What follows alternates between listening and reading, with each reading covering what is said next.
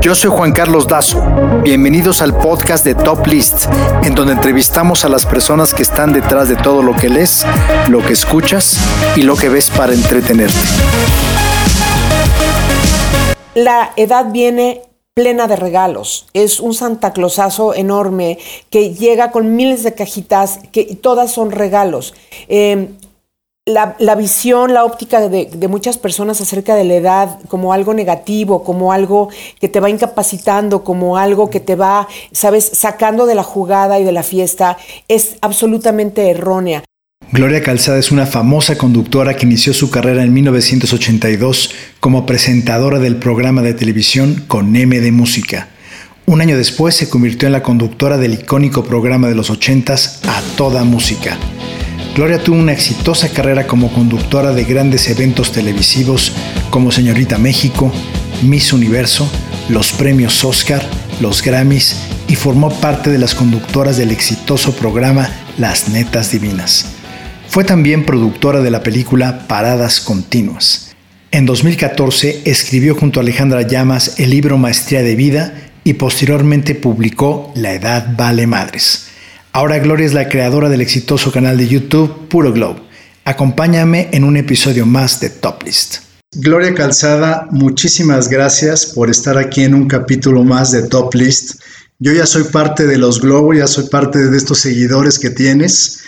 Y hay una cosa que dicen que a una mujer jamás se le pregunta la edad, pero tú acabas de cumplir 60 años con un orgullo, con una convicción, con una felicidad extraordinaria y como siempre, te ves espectacular. Gracias.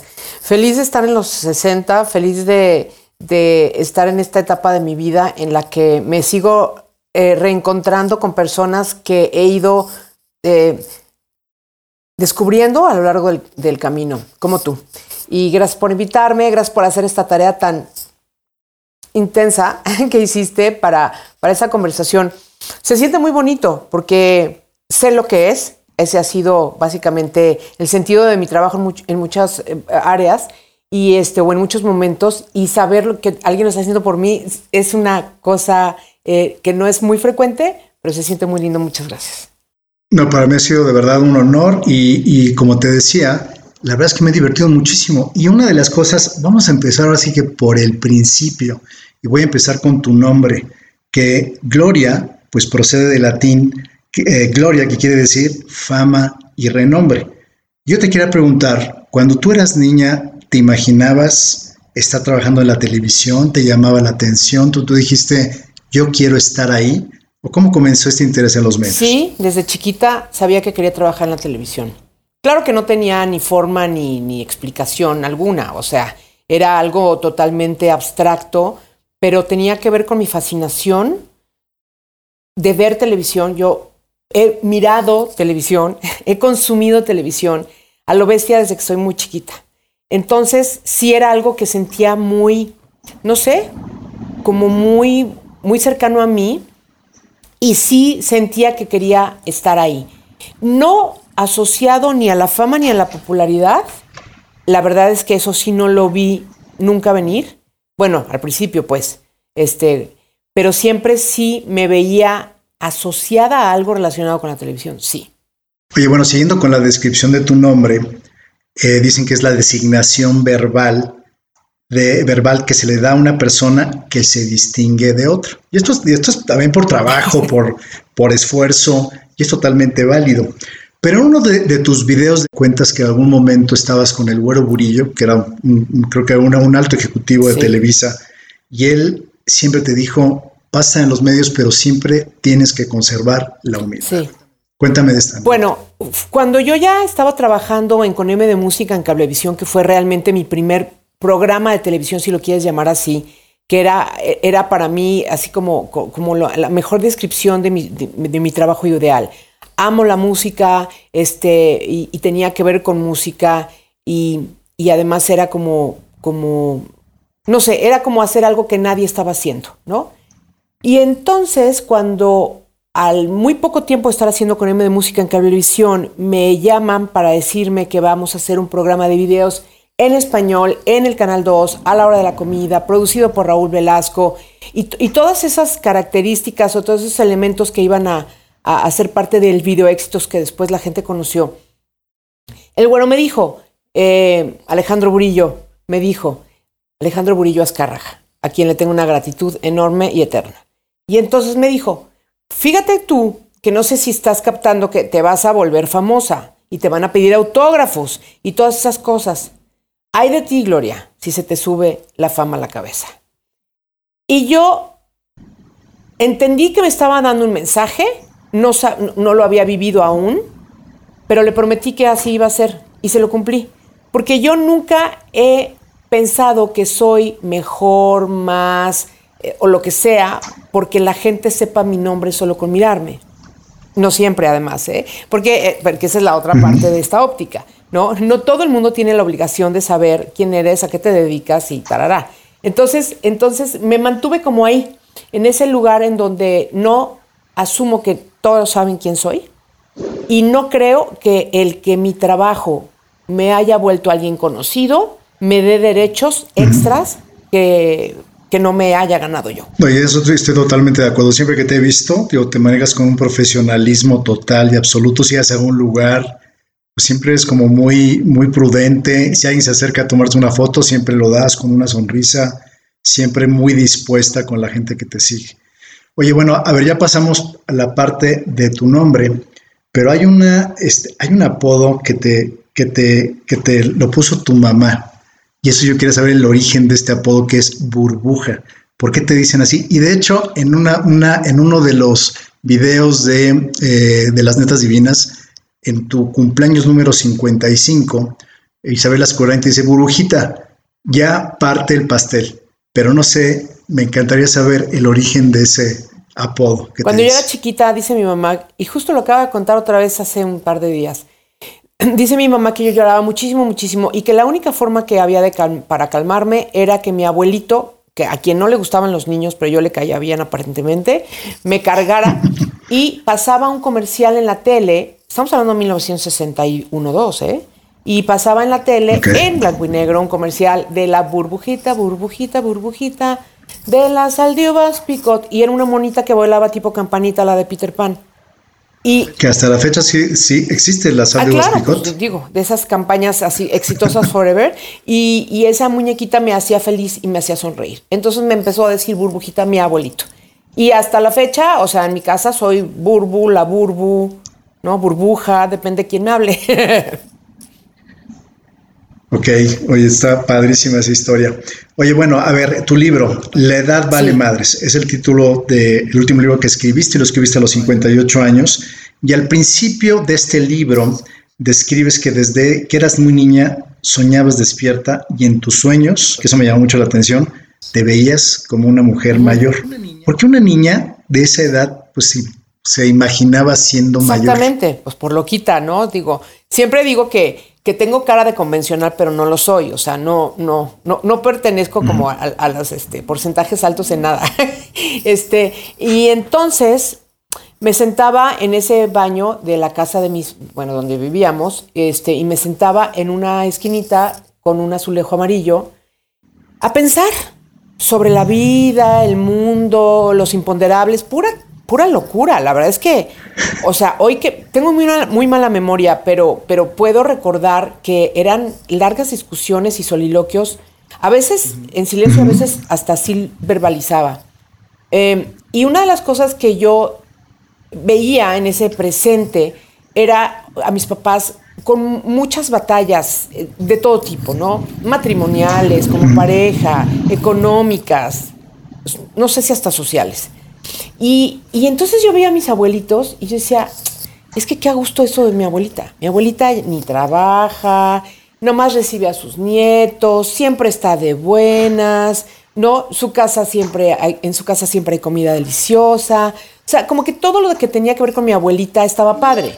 Y lo que estaba pasando en mi casa no estaba padre. Entonces yo dije, ah, pues es que claro, imagínate qué padre debe de ser ¿no? Ser una persona que ya pasaste por el proceso de estudiar, lo que sea, o no estudiar, en el caso de mi abuelita, pues no, ella fue siempre ama de casa, pero Pero después imagínate que ya querías a tus hijos, los, los, este, les das la mejor educación, los echas a la vida y tú ya, pues básicamente cumples, has cumplido con todo cabalmente y tu premio es poderte retirar para descansar y ser una persona pues ya que se realizó. Entonces, esa era mi asociación de ideas. Entonces yo decía, qué padre, qué padre cuando yo llegué a los 60 años. Ah, porque aparte para mí ya los 60 era ser viejita y ser mi abuelita. y ya te diste pues cuenta que no. falta para llegar ahí. Definitivamente no falta sí Sueño con, sí sueño con, con jubilarme. Y de hecho estoy empezando mi proceso en el IMSS porque me parece como parte de este ritual que no quiero dejar de vivir, en donde sí se cumple ese ciclo de persona productiva, ¿no es cierto? Eso no quiere decir que voy a dejar de trabajar, pero sí que me voy a, acceder a mi jubilación. pero te digo, más, más por simbología que por, que por realmente el proceso mismo, ¿no? Y, la otra cosa es que sí, o sea, creo, creo que las personas llega un momento que nos ganamos el derecho a hacer lo que nos dé la gana, incluido si eso es seguir trabajando, ¿eh? Porque, porque hay quienes trabajan híjole, va a sonar espantoso lo que voy a decir, porque ya lo empecé mal. Pero bueno, trabajamos por necesidad, porque sí, necesitamos o no, o sea, cubrir nuestros gastos de vida, todos, ¿no? Sí. Perfecto. Sí. Muy bien. Hay quienes no, ¿eh? Pero ellos, de ellos no estamos hablando, estamos hablando de todos los demás.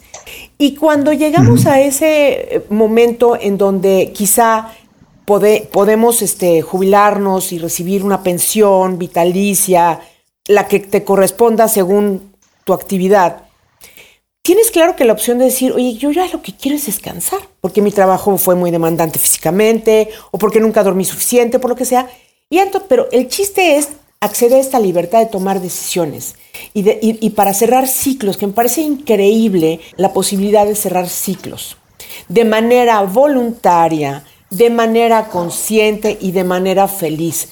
Realmente sin caer en maricondo, pero agradeciendo lo que ya pasó, agradeciendo lo vivido, lo aprendido y hasta lo sufrido, porque todo, todo es parte de este ciclo existencial que estamos viviendo. Oye, pero bueno, hablando también de sí, como de ciclos, hay, cosas como que siempre están como en constante movimiento. En el libro también, ahora sí que ahora me voy hasta el final, y en el fin, la última página dice acerca de la autora está viviendo la mejor etapa de su vida en permanente reinvención. ¿Por qué es la mejor etapa de tu vida? Es la número uno. Y la dos, ¿qué significa permanente reinvención para sí. Bueno, estoy en la mejor etapa de mi vida porque, porque decidí que, este, que quería ser una persona eminentemente feliz ante cualquier circunstancia y a través de ciertas ciertos aprendizajes que he adquirido mediante eh, el proceso MMK que, hice con Ale Llamas, que además la relación, digamos, es continua, también es permanente, ¿no? He aprendido muchísimo acerca de mi persona, eh, porque es un proceso básicamente de autoconocimiento. Y cuando te conoces y aprendes herramientas que te permiten, me choca usar la palabra herramientas, pero no encuentro otra, eh, y cuando te permite en estos conocimientos te permiten acceder a, nuevos comportamientos que te liberan de tus pensamientos, que, y, ves cómo se van desencadenando nuevas actitudes en ti, nuevas formas de reacción y de acción, es una, es una, es una belleza. Entonces, yo ya aprendí eso. Uno. Dos, la edad viene plena de regalos. Es un Santa Clausazo enorme que llega con miles de cajitas que todas son regalos. Em, la, visión, la óptica de, muchas personas acerca de la edad como algo negativo, como algo que te va incapacitando, como algo que te va, sabes, sacando de la jugada y de la fiesta, es absolutamente errónea. Y me parece que es una conversación colectiva que hay que tratar de revertir porque estamos pateando un pesebre. ¿Qué pesebre? Al que todos los vivos vamos a llegar en algún momento, que es la época del retiro, cuando tengas 70 o 80 años. Y si nosotros en lugar de estar viendo feo esa época y tirándole mala onda, no construimos mejor sistemas maravillosos para que cuando lleguemos estemos todos en una especie de jauja nirvana, ¿me entiendes? En lugar de sentir que somos seres apestados, eh, incómodos, ya incapaces, llegando a su, a su culminación y no precisamente eh, en lo bonito, sino como casi que en estado de putrefacción. Es, me parece gravísima, es que, es que me parece gravísima la conversación acerca de la edad. Ay, no es que ya estoy viejísima, tengo 30 años. Ay, es que no veo bien porque es la edad. Está perfecto, pero hay otras cosas que haces mucho mejor que antes. Porque tienes experiencia, porque tienes capacidad, porque tienes esa seguridad en ti mismo que también vas adquiriendo con la edad. Hay que cultivar todo eso, eh, contrario a estar satanizando el tema de hacernos mayores o envejecer, porque todos estamos envejeciendo mientras estamos respirando. Fíjate que lo de la reinvención me da, me, hace gracia porque eh, no es algo que sea ni voluntario, lo que pasa es que lo, lo describí así, pero en realidad tiene que ver con sentirte pleno, joven, capaz, curioso. Y entonces simplemente es que te vas moviendo de lugar, no te quedas sentado en la misma silla para siempre. Y al cambiarte de lugar cambian las circunstancias y cambian los resultados. Por lo tanto, hay una apariencia de reinvención, aunque no haya sido ese el objetivo sino simplemente en mi caso es cambiarme de silla constantemente porque sigo siendo una gran curiosa y quiero explorar esto o aquello. Y al hacerlo, la gente nuevamente pensando que yo a mi edad ya debería estar tejiendo chambritas o algo así, ¿me entiendes? Se sorprenden enormemente porque no han asociado este rollo de, de que cómo puedes tener tantos años, los que sean, y seguir haciendo cosas nuevas en tu vida. ¿What? ¿No? Se, se les descuadra la cosa. Y esa es parte de mi conversación. Es como, pero además no es desde el regaño o desde la sabiduría, al revés es decirles, Está poca madre acá, vénganse, no le tengan miedo a esta etapa de su vida. Lleguen con felicidad, lleguen plenos y no lleguen autonombrándose rucos, viejos o no sé qué, porque entonces esa va a ser una etiqueta que los va a acompañar por demasiados años. No lo hagan. Hay que, digamos, hay que hacerse el hábito de entre más años, más experiencia y cosas positivas. No estar pensando en que la, la vida te quita sino que te da más cosas. Sí. Y tú también te encargas de, cómo, la quieres vivir. O sea, por, supuesto entra la gran cosa de la vida, que es nadie es responsable de tu existencia más que tú. Entonces, ¿cómo quieres vivir tu vida? Nos pasan cosas a veces, sí. O mejor dicho, pasan cosas a veces que nos afectan en consecuencia. Claro que sí. Y esas son las incontrolables, las imponderables. Perfecto. Pero todo lo demás sí está en nuestras manos. O sea, sí tiene que ver con determinación, disciplina y un proyecto y a ir por él. ¿sí?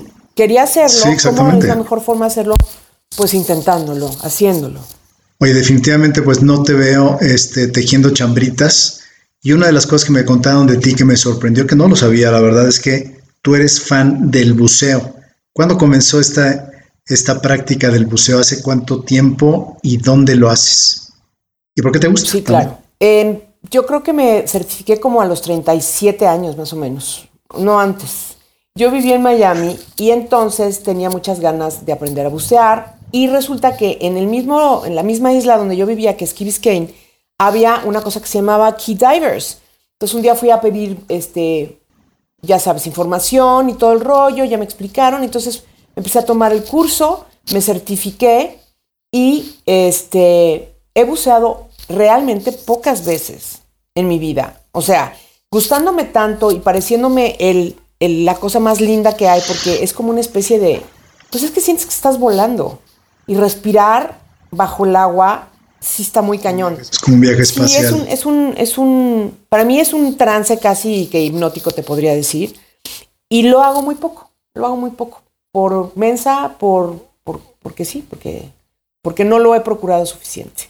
Y ahora que cumplí 60, justamente quería eso, hacerlo en mi cumpleaños, justamente, pero por COVID, por precaución, dije, no, no, creo que no es el momento. Así que quedó pospuesto, pero, pero ya voy a ir a, mi, a mi buceo de los 60.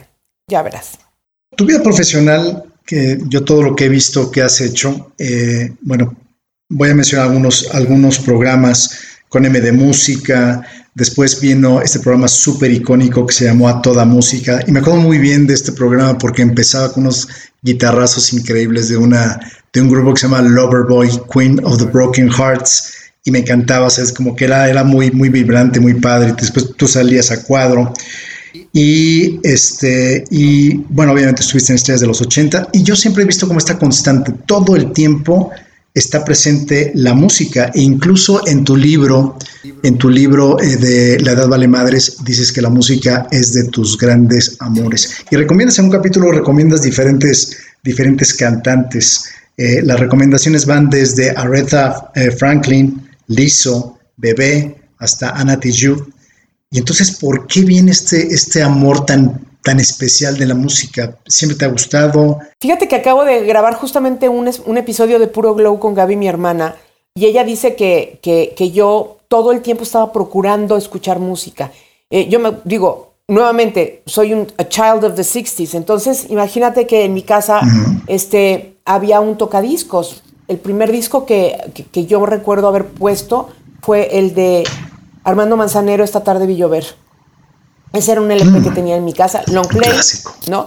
Y luego, pero el primer disco, disco que yo me compré, creo que fue el de Gino Vanelli, Wonderful People, o Beautiful People, ¿cómo se llama? No, no, no, people, no me acuerdo. Y entonces, eh, siempre, ya hoy sé que mi sentido más afinado, más agudo y más importante es este. Yo o sea, para mí el sentido del oído es mi referente para muchísimas cosas. Luego dicen que tengo, o sea, soy, soy mala con la memoria, pero, pero tengo, una, tengo un oído periférico muy chistoso. Eh, Tienes un, tengo un oído, afinado para, también para la música. También creo que es el motivo por el cual pude eh, eh, de repente tener pronunciación tanto en inglés como en francés más, más chula.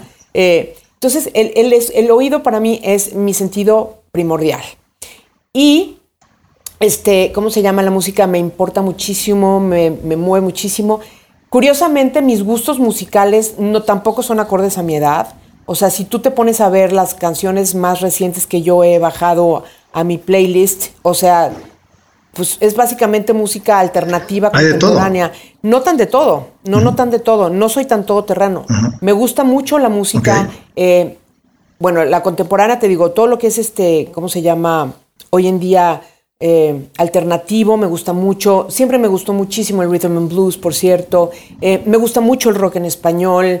Uno de mis artistas favoritos, por ejemplo, así, pero primordial es Fito Páez, te podría decir, ¿no? Este, o sea, de los artistas que más música tengo, sería Fito, yo creo. Este, en fin, es, tengo música muy curiosa que, me gusta y este, me gusta mucho lo que tiene ritmo, me importa mucho ponerle ritmo a mi vida. Cuando me estoy bañando o algo y estoy poniendo música, generalmente son cosas que tienen un beat, un upbeat, porque me gusta como que el ritmo propiamente, ¿no? Y este, y entonces, pues sí, me siento increíblemente afortunada de que, de que la música siga estando presente en mi vida. Tengo, tengo una, la, la posibilidad también de colaborar con los Latin Grammys. Este, desde hace más de 15 años y entonces sí, sigo siendo alguien eh, que para quien la música es muy importante. Oye, realmente pocos saben que tú fuiste, no sé si la primera o de las primeras VJs en México. No es DJs, es VJ con B. Eh, que tú, tú, seleccionabas los videos que salían en ese programa, te los decían. ¿Cómo era esta, colaboración? Un resumen para, para ponerlos en, en, ese momento a quienes no le haya tocado vivirlo. Entonces nosotros trabajamos en Cablevisión y teníamos unas antenotas parabólicas y unas máquinas de una pulgada de video. Y entonces bajábamos, em, empezaba MTV en Estados Unidos y nosotros pues, bajábamos los videos, todos los que iban estrenando y todo el rollo. Y los sábados teníamos un programa literal que era de complacencias, de sí, diga cualquiera. Y entonces poníamos, poníamos este, ¿cómo se llama? Los videos que la gente nos pedía. Entonces la gente programaba, uno. Dos, nosotros mientras tanto hablábamos, dábamos trivia de los artistas y todo el rollo, que no había internet no había nada de eso. Entonces era como conseguirnos las revistas. Yo me iba a Sanborns a ver revistas, revistas y a memorizarme el line-up de las bandas, este, porque tampoco es que me compraba todos los discos. Las compañías de discos ahí sí te regalaban mucha cosa. La verdad, siempre tenía, llegaban discos y discos y discos y discos y discos, pero entonces yo me los aprendía y quién cantaba, quién eran los autores, quiénes eran los autores de las canciones, el productor del, era una enciclopedia de esa, de esa parte de la música, en esa parte de mi vida. Bien padre, bien padre fue esa época. Y VJ porque pues eran los vid, eh, we were the, the, video jockeys, es decir, como en MTV, que éramos los que presentábamos los videoclips, que eran una novedad.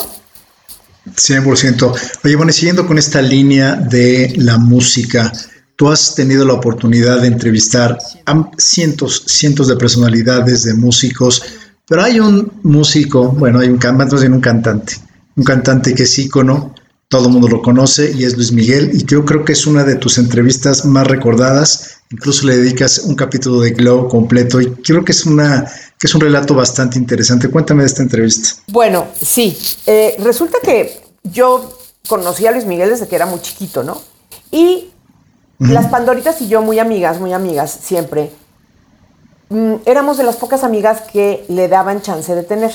Porque sí, Luisito Rey era muy parecido a lo que cuenta la serie. Entonces, pero nosotros sí nos, nosotros sí le caíamos bien porque, porque éramos niñas lindas y decentes y buenas y todo el rollo. no, no, les decía coño Mickey. Yo no me recuerdo nunca diciendo coño Mickey, cara, y me habría encantado que me hiciera este flashback. Pero el caso es que entonces éramos amigos con Mickey y este, entonces él, cuando fue creciendo, pues esa relación de amistad, digamos que siguió y él sabía y sabe que pues uno es decente, es una persona que jamás tomaría ventaja de la amistad con él. Porque eso es algo que él castiga. Es decir, no le gusta nada eh, que, la gente lo utilice, ¿no? Y es muy privado y, cualquiera que, digamos que rompa esas, e, esos acuerdos no hablados, no, no está padre. Esa confianza. Además, cualquier persona pensaría igual, ¿no? Pero en el caso de él, quizá puede ser un poquito más eh, importante. Eh, entonces, ya pasaron muchos años, ya él era obviamente un hombre hecho y derecho, y un día le pedí una entrevista y me dijo que sí. Yo estaba segura que me iba a mandar a volar, ¿eh? Este, y me dijo que sí. Me organicé con su manager de ese momento. Me citaron en Chicago. Ya llegué yo, felizmente. Y este, me, conseguí un, no sé, creo que era una bodeguita ahí en el hotel ese donde se estaba quedando. Ni me acuerdo qué hotel era, la verdad. Yo llevaba mis adornitos, entonces ponía unas telas así colgadas, así, con velitas y cositas. Y este, y ya, me acuerdo que llegó, era la, era mediodía, eran como las doce y media, una más o menos, era antes de la comida. Esa noche él iba a cantar ahí. Entonces, ya llegó y y yo llevaba solamente un camarógrafo, este, o sea, con una portátil y así. No había nada que con los celulares grababas, nada, nada, nada. Mira, si los celulares, híjole, existieran cuando yo era, empecé mi carrera, tendría las joyas máximas de, así, de documentos, así, wow. Pero bueno, el caso es que grabé una entrevista hermosa que duró una hora y media. Miki no tenía ni la menor prisa. Me contestó todo lo que le pregunté. Evidentemente, jamás me metí a los terrenos que sé que no le gustan. Y algunas personas me criticaron por eso. Dijeron, ay, no sé qué, claro, pues, o sea, fue muy como, este, condescendiente con sus preguntas. No, no es cierto. O sea, Luis Miguel me dio una entrevista porque íbamos a hablar de su carrera. Y en, y en el Inter asomó a muchas cosas que no ha dicho jamás en su vida a nivel personal. Y que obviamente ahí no era ni papá ni muchísimas cosas. Esta entrevista tiene muchísimos años. Pero a lo que yo voy es que dentro de, dentro de una entrevista muy profesional, claro que se asomaban rasgos personales importantísimos, nunca antes vistos. Entonces, ese fue un regalo, y siempre lo voy a decir así, que él me hizo a mí. Él sabía que para mí, para mi carrera, era muy importante esta entrevista y por eso me hizo ese regalo, pero también sabía que no iba a ser traicionado o a tener que andar batallando para contestar cosas, para, empezar además, incómodas pero irrelevantes. O sea, a mí no me importaba en ese momento a quién se pudiera estar besuqueando Mickey, ¿me entiendes? Porque además, fíjate, ¿cuántos años después estamos hablando de esa entrevista. Imagínate que, habláramos de personas en particular, en lugar de estar hablando de, todo lo demás, que no tiene tiempo, que no tiene fecha. ¿No? Totalmente. Pues yo creo que lo hiciste súper bien y obviamente cuando creo que cuando logras una entrevista de ese calibre, pues no se trata tampoco de poner en, en vilo este, al artista o, verdaderamente hacer, eh, un, hacer un momento totalmente incómodo y que en un momento determinado interrumpa la entrevista y se, se vaya. Sí, desvirtúa todo. ¿no? no, no, no, no hay manera, no hay manera. No hay manera. Entonces por eso salió esa cosa tan bonita que lamentablemente el, el, el video original se quedó en Univisión y este y no existe una copia de, esa entrevista original, ¿eh? O sea, lo, que hay es porque lo rescataron los fans y está en internet. Por eso tiene pues esa calidad que es de video, de video, copia de video, de video, ¿no? Oye, a ver, voy a, voy a mencionar ahorita algunas personalidades del medio del espectáculo que de alguna u otra forma tienen cierta relación contigo. Entonces, tú, me vas a decir, a, decir brevemente qué opinas de cada una de, las, de estas personas. La número uno es, creo que esta es una de las comunicadoras más importantes del mundo y es Oprah Winfrey. Fíjate que Oprah, yo creo que como para muchos colegas ha sido una gran inspiración. Y no solamente por su, por su carrera ascendente en términos de que todo comenzó siendo la señorita que daba el clima y no sé qué, porque pues todos tenemos un origen, ¿no? Y todos, el, origen de cada quien puede resultar más o menos poético, pero, pero al final este, vamos avanzando en la vida. A mí, a mí lo que me encantó fue la manera en que esta mujer abanderó todo su, toda su comunicación desde lo genuino, desde lo verdadero, desde lo importante, em, y, y, sí, justamente, o sea, no cayendo ni en estereotipos y en todo caso creando un nuevo estereotipo, pero uno en el que uno sabía que podía confiar. Entonces, a mí Oprah Winfrey me, inspiró muchísimo en sus inicios, este, y, y, desde luego que pues me enseñó muchas cosas este, al simplemente observarla. De repente ves cosas en ella que dices, ah, mira, esto está mejor así que como quizá lo estaba haciendo yo, ¿no? No tienes que, todo en positivo, todo en bonito y en constructivo, pues. Ok, esta, esta segunda personalidad, este, creo que fue un ícono en México. Era una persona, un hombre que entretenía durante horas, horas a millones de mexicanos todos los domingos, que es el señor Raúl Velasco. Sí, bueno, pues imagínate, cuando, cuando me avisan que voy a empezar a hacer el programa Video Éxitos producido por Raúl Velasco, eh, para mí fue un regalo impresionante. Me, me acuerdo que me asusté muchísimo, no lo conocía de nada. Y este, pero sí sabía que era alguien muy demandante, muy riguroso, muy este, estructurado en su chamba eso no, eso no me asustaba porque la verdad es que yo soy bastante soldadito, soy chambeadora y, y, eso, pero, pero pues sí, decía, bueno, pues es que cómo le iría a caer, ¿no? O sea, porque ya es una relación de trabajo distinta. Y este, eh, lo conocí y tan, y tan hicimos clic que, que no solamente él era el productor de eh, Video Éxito, sino que además me empezó a invitar a conducir muchos de los especiales musicales que hacía con muchísimas de las estrellas internacionales. Me invitó a conducir este, también otra parte de su producción, que era todo lo que era Miss México y todos los, eh, este, eh, todos los certámenes de belleza. Y me dio una oficinita dentro de las oficinas de producción de Siempre en Domingo, porque a mí me encantaba producir. Y aquí me remito un poco a tu primera pregunta. O sea, ¿siempre pensaste que querías trabajar en la televisión? Sí. Sí, entonces cuando, cuando yo llego a, las, a la estructura laboral del, señor Velasco, que no solamente era siempre en domingo, sino todo lo que ya les dije, pues imagínate tú que yo decía, señor Velasco, yo, yo tengo mil ideas, o sea, yo claro que, mire, le quiero proponer tarará y tarará, entonces yo, mi totera... ¿Y, te las aceptaba? Sí, muchas veces me aceptó cosas. Por ejemplo, una de las, de las cosas en las que yo siento que tuve algún tipo de... Influencia. Sí, influencia, pero además Fíjate que un día me, llevan o me, mandan a Viña del Mar a, pues, a grabar el festival y hacer especiales del Festival de Viña del Mar y toda la cuestión.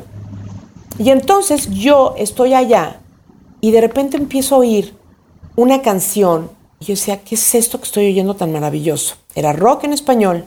Después me entero que era una banda que se llamaba Soda Stereo. Y después me entero que tenía entrevista con Soda Stereo.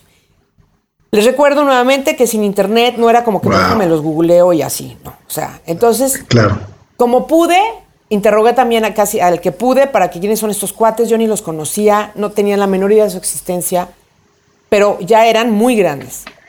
Y entonces, entre que entrevisté a Soda Stereo, estaba una otra banda que se llamaba Hit, estaba, en fin, ya estaba el movimiento rock en español muy cañón, como, como tomando una fuerza ya más allá, más allá del cono sur, porque siempre, ¿no? En Argentina, Uruguay, por ahí siempre estuvo esa, esa cosa muy fuerte.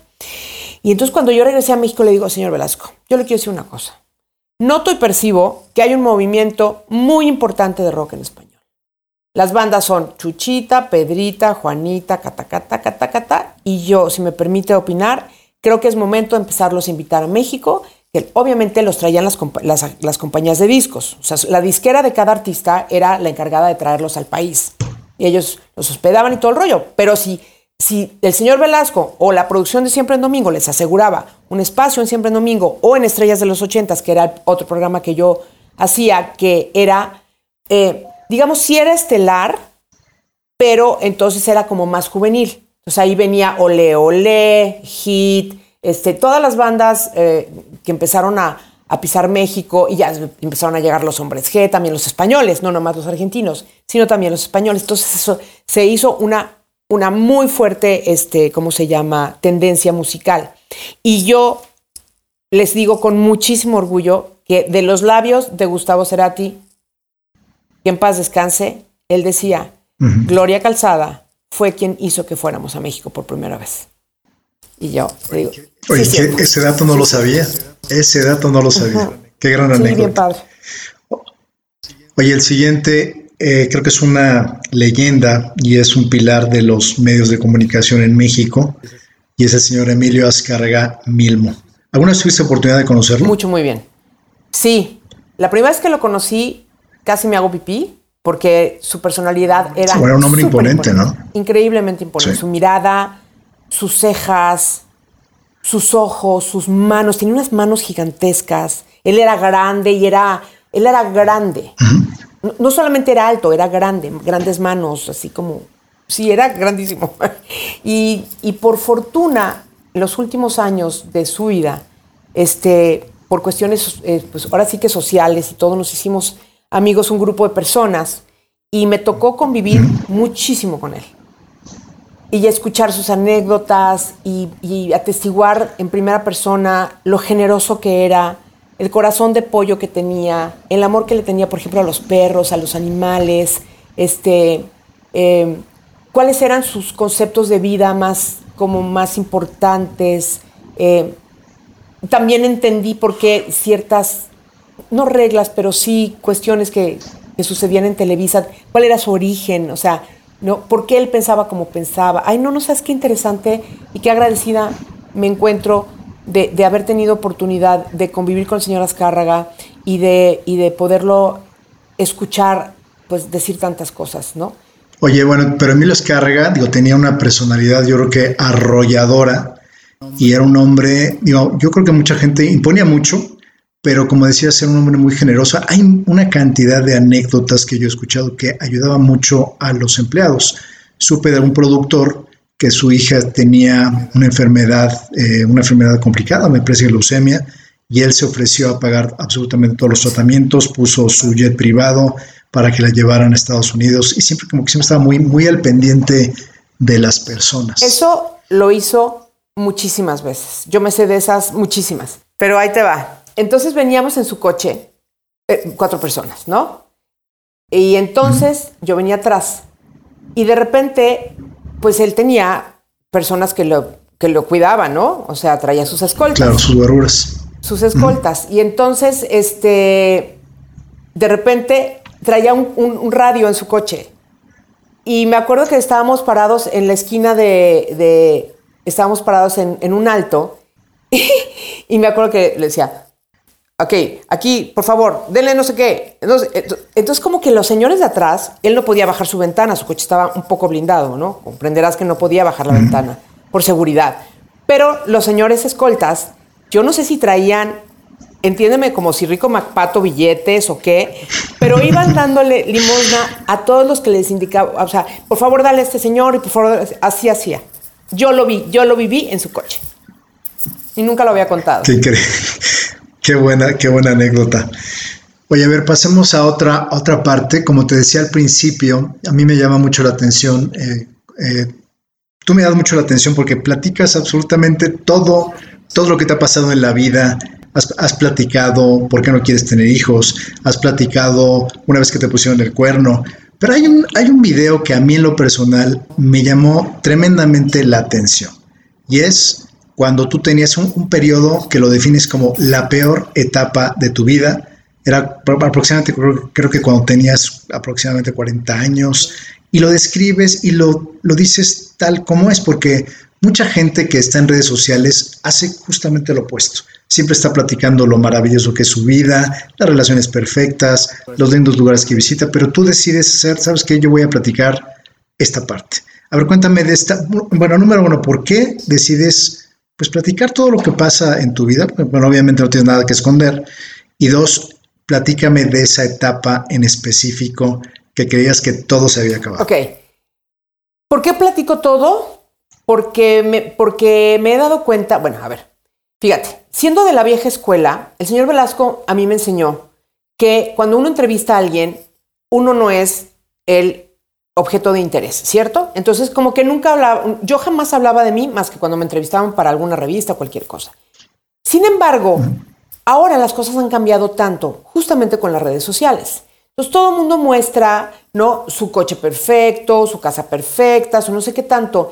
Y yo me niego a no compartir aquello que me ha hecho crecer en la vida. Si estoy mandando mensajes constructivos, no inspiradores, todo el rollo, oye, pues yo, no, mi vida no es perfecta y no estoy hablando desde la iluminación y de, entonces ¿Cómo, quieres que la credibilidad exista, mejor dicho, para de alguna forma eh, fortalecer la credibilidad de la que gozo, afortunadamente, con las personas?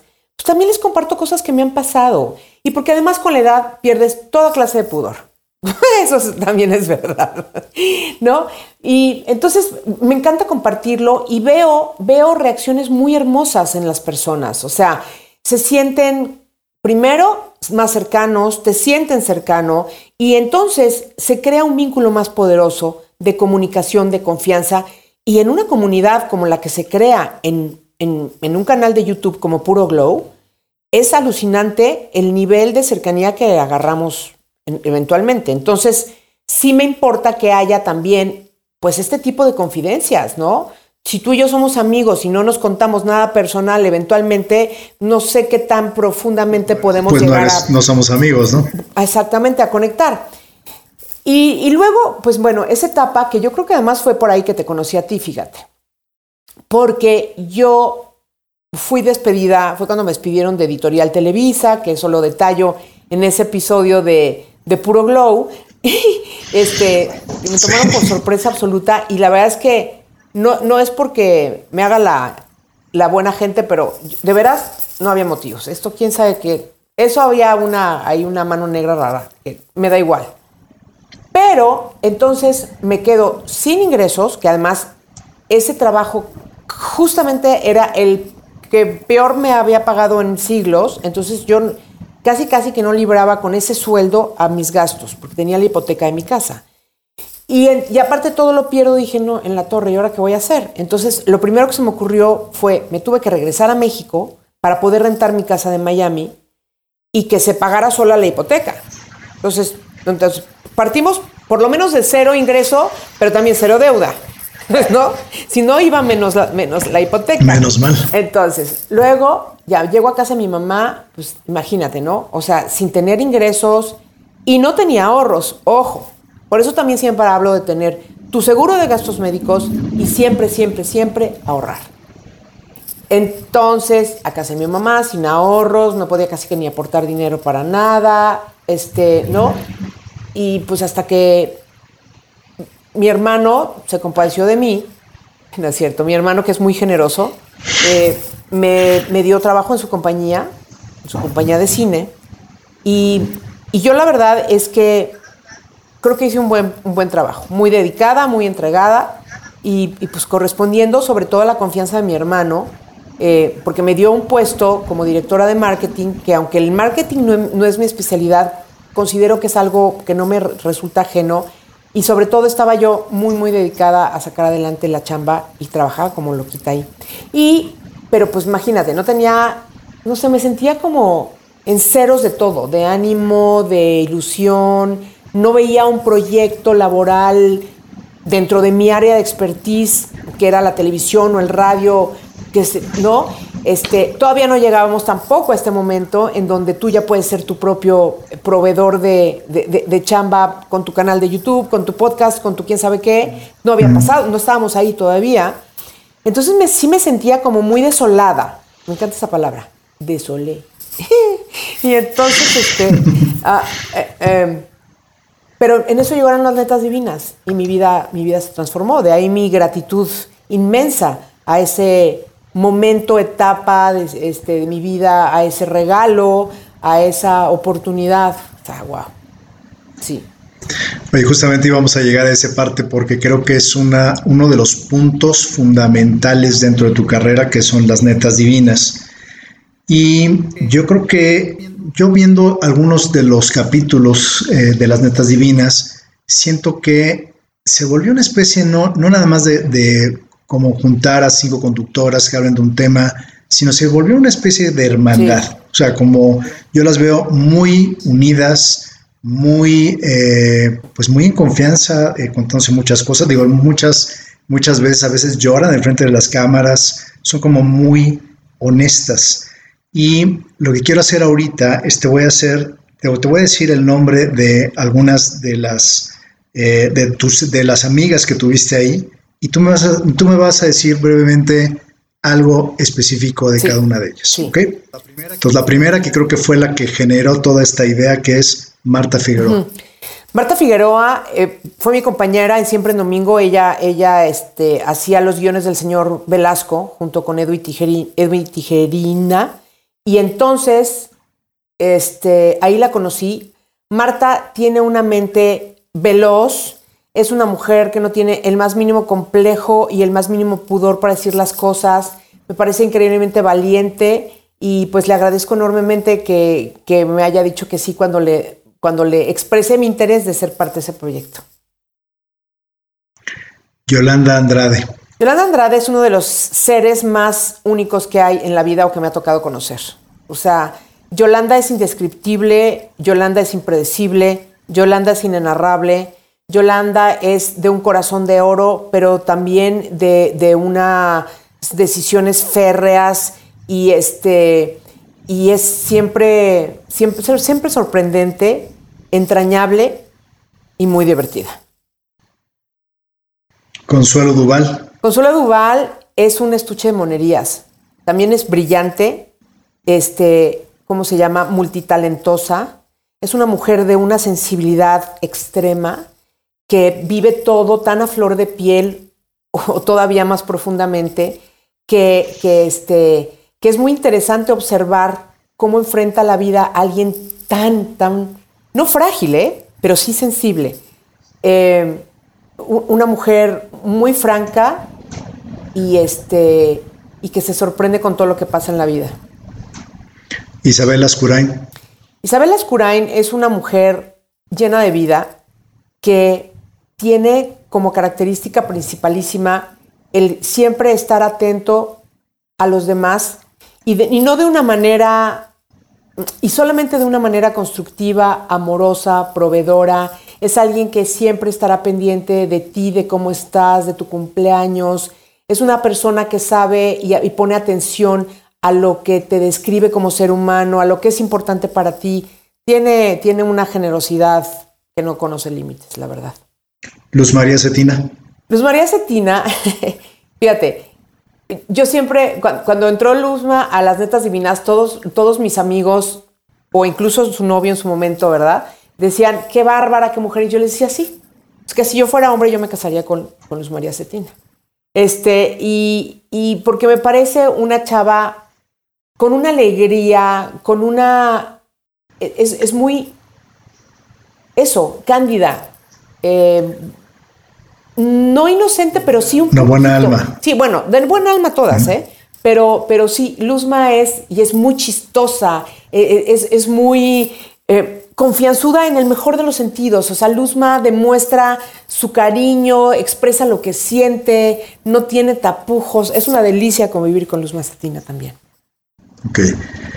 Este, creo que contigo veo muchas, muchas como afirmaciones positivas. O todo el tiempo estás como siempre pensando en positivo. Y esto de alguna forma creo que viene con un tema de coaching y fue por, creo yo, ahorita nos vamos a platicar, creo yo que fue por conocer a Alejandra Llamas, que de hecho tienes un libro que escribiste con, con ella que se llama Maestría de Vida. Y quisiera saber cómo fue tu primer encuentro con ella y cómo cambió el coaching en tu vida. Sí, bueno, entonces Ale yo la conocí porque ella también trabajaba en la industria de la música. Eh, trabajaba con Rosa Lagarrigue, que era la manager de Bosé, de Alejandro Sanz y de Ole Ole, digo, no, de Ole Ole, de Maicano. O sea, Rosa es un así portento de mujer en la industria de la música. Y Ale trabajaba en su oficina en México. Y después en Miami. Y así fue como la conocí yo. La dejé de ver mucho tiempo. Un día me la vuelvo a topar porque mi, amiga y ella eh, tenían a sus hijitos en la escuela y yo ahí estaba y las acompañé al carpool. Muy bien. Y me tocó un día en que Ale se estaba yendo a certificarse como coach a, un instituto que se me olvidó la verdad cómo se llama, pero que pues, como muy importante y muy reconocido, ¿sabes? Porque el coaching como tal ya está tan manoseado el término y que pues la verdad es que de hecho nosotros este, ya estamos alejándonos de la palabra. Así que te hago esa aclaración porque no, ya no lo, no lo llamamos coaching como tal porque ya no, no, es buena idea. Entonces, eh, yo le dije a ella, me interesa muchísimo que me platiques cómo te fue, qué aprendiste y todo, porque yo entendía ese proceso como un acompañamiento para alguien.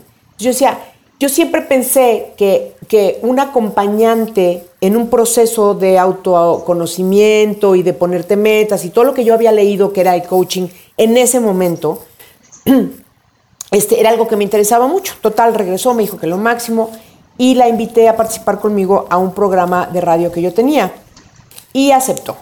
Empezamos a tener unas, unas colaboraciones que eran los jueves. Ella ya había escrito su primer libro y no sé si el segundo, pero, pero creo que no. Creo que solamente había escrito el primer libro con editorial, con Random House, Penguin, Random House, Mondadori, ¿verdad? ¿no? Pues una de las casas más importantes o la más del mundo.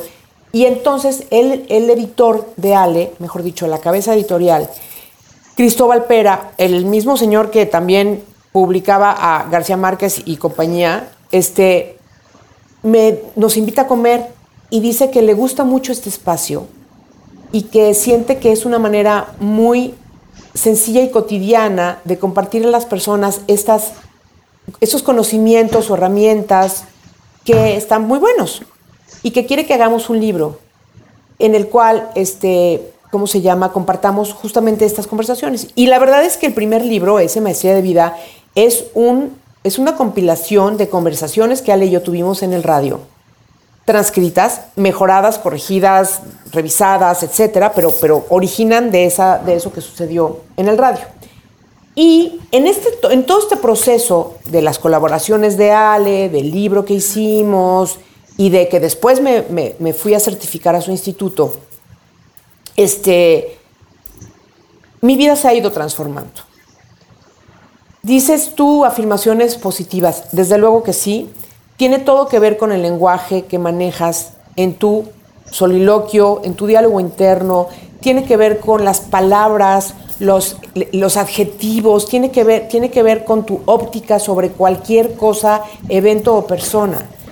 Tiene que ver con, con elegir cómo interpretar cualquier cosa que sucede, por la que me digas, ¿eh? O sea, hay cosas que por definición pueden ser muy dolorosas o lo que tú quieras en este momento imaginar o lo que quieran los que están escuchando imaginar, pero eventualmente nosotros tenemos control sobre nuestros pensamientos y podemos darle una interpretación más útil para nosotros a cualquier cosa que suceda. Y entonces cuando aprendes, primero lo aprendes, primero te lo dicen y te cuesta trabajo creerlo. Después te das cuenta que sí se puede. Y cuando ya sabes que está en tus manos y que, hombre, luego uno se cae del caballo a, a ratos, pero te vuelves a subir. Pero entonces cuando te das cuenta que la interpretación de tus pensamientos y tus emociones y reacciones dependen de ese primer momento donde están aquí y estás pensando, eso está de la chingada. No. Bueno, a lo mejor le das ese, ese chance a pensar eso dos minutos, pues sí, pero bueno, entonces, ¿cómo, cómo lo saco de ahí? Y, entonces, el control sobre, sobre, nuestras sobre nuestras emociones, al poder, digamos, administrar nuestros pensamientos y eliminar o abreviar la presencia de uno que no nos funcione, es una, es una gran forma para acceder fácilmente a tu estado perfecto, al donde quieres vivir. Yo quiero vivir en alegría, en gratitud y en paz. Y entonces... Y creo que lo estás haciendo muy bien, ¿no? Pero, pero he aprendido a no, y voy a usar palabras que son como muy este, lugar común, pero engancharme con pensamientos, este, no creo que nada es personal, yo no creo que nadie quiera nunca hacerme daño, yo creo que las cosas suceden y luego uno las interpreta y se las apropia o no, o las sueltas y no te pasa nada. Y creo que tiene mucho que ver con esto. Y hoy la conversación eh, eh, eh, es demasiado de autocompasión y autoflagelación y no estoy criticando a nadie porque es otra de las cosas que, no te metes en la vida de nadie más, ¿no? Pero sí veo que al meterle tanto pensar y tanta atención, atención a pensamientos que no te construyen, los potencias, les das más fuerza, se convierten en parte de tu conversación y de tu diálogo, interno y externo. Oye, una pregunta, ya que estás, ya has tomado cursos, ya estás certificada, ¿Vas a hacer coaching en el futuro? O sea, la gente te va a llamar y hoy quiero hacer una cita contigo. ¿Está dentro de tus planes? Eh, o sea, sesiones contigo. ¿Está dentro de tus planes o definitivamente no? Fíjate que no lo tengo considerado como algo ni a, ni a corto ni a mediano plazo.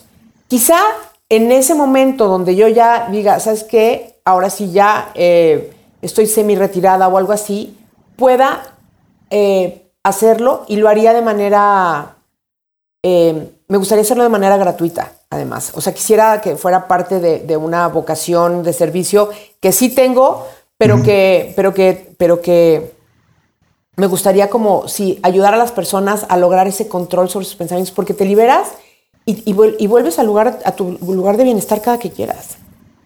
Está bien padre. Ok, pues no dudo que lo vas a hacer.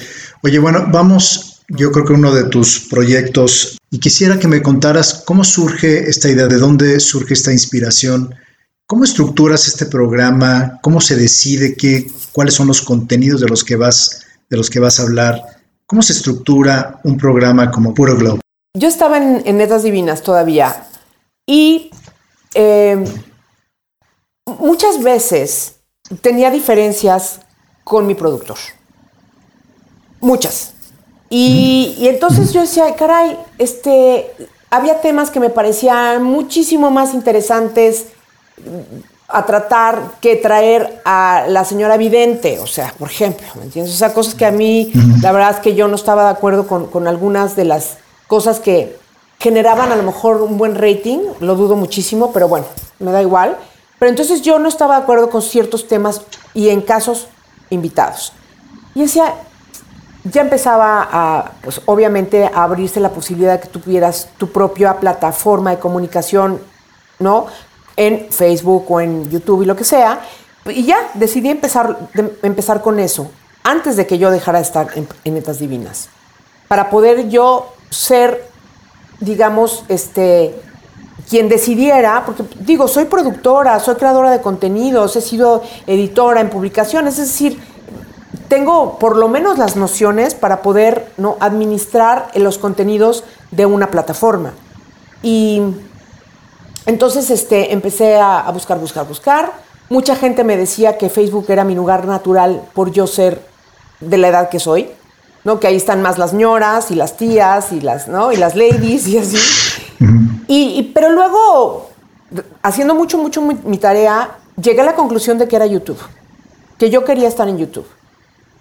Y entonces me topé con las dos personas que me tenía que topar, como siempre es en la vida, ¿no? Que llega quien tiene que llegar en el momento que tiene que llegar para lo que tiene que llegar.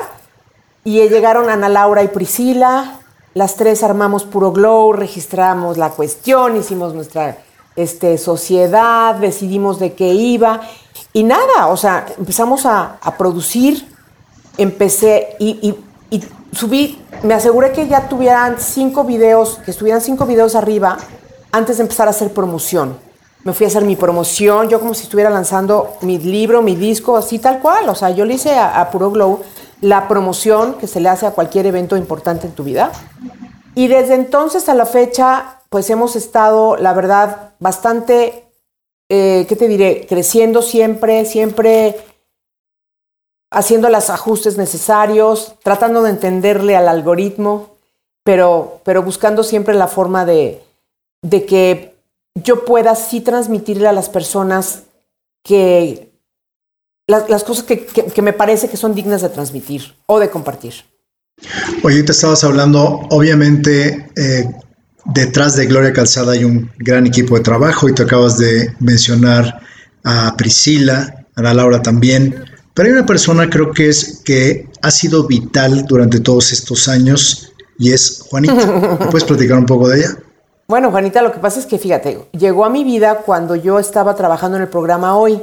Me trajeron de Miami, yo estaba en Miami eh, terminando un ciclo con Telemundo, intentando, intentando seguir ahí, pero vino Televisa y me, y me trajeron, eh, vino Televisa a buscarme y me fui a hacer el programa Hoy. Y entonces, pues me mudo de vuelta a México, yo ya tenía Cosmo, mi perro, que, era un labrador grandote, y necesitaba alguien que no solamente me, me ayudara a yo tener en cierto orden este hogar, porque pues iba a estar ausente casi todo el día, pero además que me ayudara a que Cosmo no estuviera solito, que Cosmo fuera querido y lo sacaran a pasear y toda la cuestión, ¿no? Porque pues digo, si tienes una mascota te tienes que asegurar de que esté bien cuidada, ¿no? Y, así fue. Este, conseguí a Juanita y esto pues imagínate, fue en el año 2000 más o menos, o 2001, o ya no me acuerdo. Y aquí sigue. Ya justamente entrando en, el ciclo del, del pre-retiro, ya la voy a jubilar. Ya se va a ir a su casita, ya se va a ir a descansar, se lo ha ganado, ¿no? Y que no se tenga que volver a preocupar por nada nunca más. Muy bien. Ah, muy bien. Oye, eres eh, una mujer profundamente preocupada por la ecología y tienes una debilidad por la cuenta de, Instagram de Dodo y te declaras abiertamente un water police. ¿Cuáles son los esfuerzos que haces todos los días para contribuir con tu granito de arena pues a, mejorar el medio ambiente? Bueno, desde luego, imagínate, el consumo de agua en esta casa se mantiene al mínimo. O sea, eh, mi mamá vive conmigo, Juanita y yo. Y entonces, este, ¿cómo se llama? Yo me baño me baño este, lo, más breve posible, el agua fría en lo que se calienta se deposita en una cubeta con la que después o riego mis plantitas o cosas de esas, ¿me entiendes? Este, o sea, sí hay un cuidado por el agua importantísimo. El riego de las plantas también me encargo yo, justamente para que no sea ni de más ni de menos y cosas así. Me parece que una de las cosas más importantes, además del agua, que hay que hacer ahora todas las personas todos los días, es atender nuestra generación de basura. Es decir, si yo voy a comerme una hamburguesa, te prometo que uso una servilleta para la hamburguesa. Este, ya, ya no uso, este, ¿cómo se llama? Bolsas de plástico no existen, este, sobre todo cosas que son de un solo uso. Porque no es que el plástico como tal esté, sabes, satanizado tampoco. Pero, pero sí, eh, la generación de basura es uno de nuestros problemas más, más, más grandes y no queremos entender, porque pensamos que porque una, un envase dice que es reciclable, ya estuvo del otro lado y no es así, porque la bronca es que no hay estructura no, y no hay, no hay la línea de producción que se necesita para que ese envase sea reciclado. Por lo tanto, no va a suceder, por lo tanto, se va a ir a acumular con todo lo demás. Pues necesitamos entender eso y necesitamos exigirle a las marcas que realmente se sumen a esto, porque es que yo no tengo hijos, Juan Carlos. Yo me voy y ahí nos, y ahí se ven. Los que tienen hijos y nietos, el otro día, fíjate, alguien dijo esto. Ah, pues la Margator, que no sé si la sigues, pero es un personaje. Sí, cómo no. La Margator dice: No se gasten el agua de mis nietos. ¿Entiendes el.? Dije, qué, buen, qué buena figura, ¿no? O sea, yo hoy sé que no va a faltar el agua. Yo sé que en los próximos, no sé cuántos, pocos años, no vamos a tener recortes de agua importantes, no sé qué. Pero sí tus nietos, o sea, ¿qué onda? ¿No les importa de veras? A mí me parece abismal. Y creo que, creo que no estamos haciendo, a la gente le sigue valiendo madres. No, y entonces la fiesta con 8 mil globos. Y, o sea, no les importa. Está bien, lo que sí te voy a decir es algo. Tampoco me peleo con nadie. O sea, créeme que una cosa es que yo, yo lo lleve a la práctica en mi casa y en mis terrenos, pero si yo llego a la casa de alguien y, hay globos, no voy a abrir la boca y voy a decir, ¿por qué tienes globos en tu? O sea, no soy esa persona porque no me voy a pelear con el universo y cada quien es responsable de sus actos. La verdad. No te la vas predicando a todo el mundo qué es lo que debe hacer. Pongo cosas, pongo información, pongo referencias, pongo como datos, ¿sabes? Claro. Para que, a quien le haga clic me parece perfecto. Pero a quien no, pues es su vida, mano. Yo el día que me muera no me voy a preocupar por nadie más. Qué pena. Totalmente de acuerdo. Oye, en un video de Puro Glow publicaste que estabas trabajando en algunos sueños, unos que tenías guardados. ¿Cuáles son esos sueños y qué te falta por hacer? Los proyectos que ya es, el primero ya está andando, lo que pasa es que no está, todavía no lo he dado a conocer. Tengo un podcast nuevo, está padrísimo, pero es que ni siquiera tiene nombre. Pero, pero ya grabé cuatro episodios. Este, justamente para, para irlos armando y sé que solito va a salir el nombre, ¿no? Eh, después eh, voy a seguir ampliando Puro Glow. Estoy haciendo algunas alianzas para, para seguir generando más contenido. Eh, veo que tú eres una mujer muy metódica, muy ordenada, ya estás, tienes todo un plan para el retiro, te cuidas mucho, digo, previniendo cualquier tipo de enfermedad, digo, vas a, vas a los médicos, te consultas, absolutamente todo, pero quiero a ver si a ver si podemos hacer este ejercicio, no sé si ya lo hayas hecho, pero ya tienes planeado también tu funeral? Digo, y no, y no es porque te quieras morir ni nada por el estilo, pero ya lo tienes planeado así como cómo va a ser, quién va a estar, cómo se tiene que ir la gente. Eh, va a ser que me cremen en polvito, cuerpo presente. No, pienso en la muerte, como no le tengo miedo a la muerte, me vale. O sea, siento que, siento que van a, a quien le toque lidiar con eso, pues va a hacer lo que quiera. Sí voy a dejar dicho que no quiero, o sea, quiero que me cremen, por supuesto, ¿no? Este, no quiero que, me, que, no quiero que lloren. Y si van a, si va a haber algún tipo de evento, pues que haya música y que haya drinks. Eso sí, y comida. Nada más. Pero no, no me importa, no, no me interesa ni dónde me vayan a poner mis cenizas, no me interesa lo que diga la lápida o la letrerito que ponen afuera de la ceniza. O sea, nada de eso me interesa. Yo, eh, fíjate, dejar un legado es una, es una, es una idea muy linda y muy poética, ¿verdad? Pero yo creo que cada día estamos más en un mundo donde el pasado se esfuma muy rápido.